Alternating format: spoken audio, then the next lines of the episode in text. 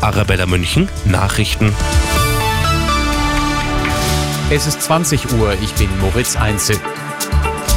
Die Gewerkschaft Verdi hat wieder zu einem Warnstreik beim Lufthansa Bodenpersonal aufgerufen, ab morgen bis einschließlich Freitag. Unter anderem sollen Beschäftigte der Lufthansa Technik die Arbeit niederlegen.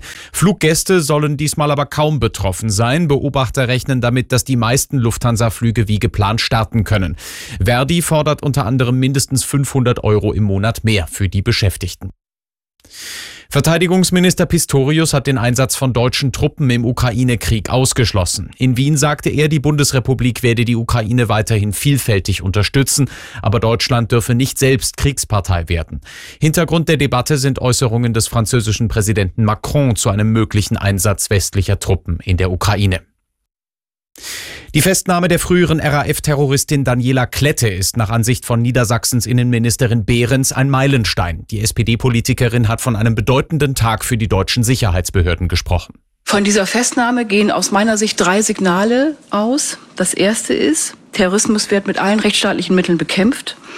Terroristen können sich nie sicher fühlen auch nicht nach 30 Jahren. Und unsere Sicherheitsbehörden sind hochprofessionell und jederzeit in der Lage, ähm, Terroristinnen und Terroristen auch nach langer Zeit aufzuspüren und ihnen habhaft zu werden. Ermittler hatten Klette gestern in Berlin festgenommen. Sie sitzt in Untersuchungshaft. Auch ein Mann wurde festgenommen. Ob es sich womöglich um einen von Klettes Komplizen Burkhard Garweg oder Ernst Volker Staub handeln könnte, ist noch unklar.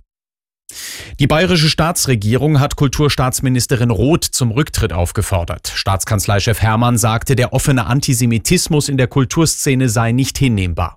Die klare Ansage muss immer sein, das Existenzrecht Israels ist für uns Staatsräson und das Nie wieder ist für uns klare Marschrichtung in allen Bereichen. Das muss auch für den Kulturbereich gelten, das muss auch für die Frau Roth gelten. Bei der Berlinale hatten Künstler Israel für sein Vorgehen im Gazastreifen kritisiert und unter anderem von Völkermord gesprochen. Roth kündigte mittlerweile eine Aufarbeitung an.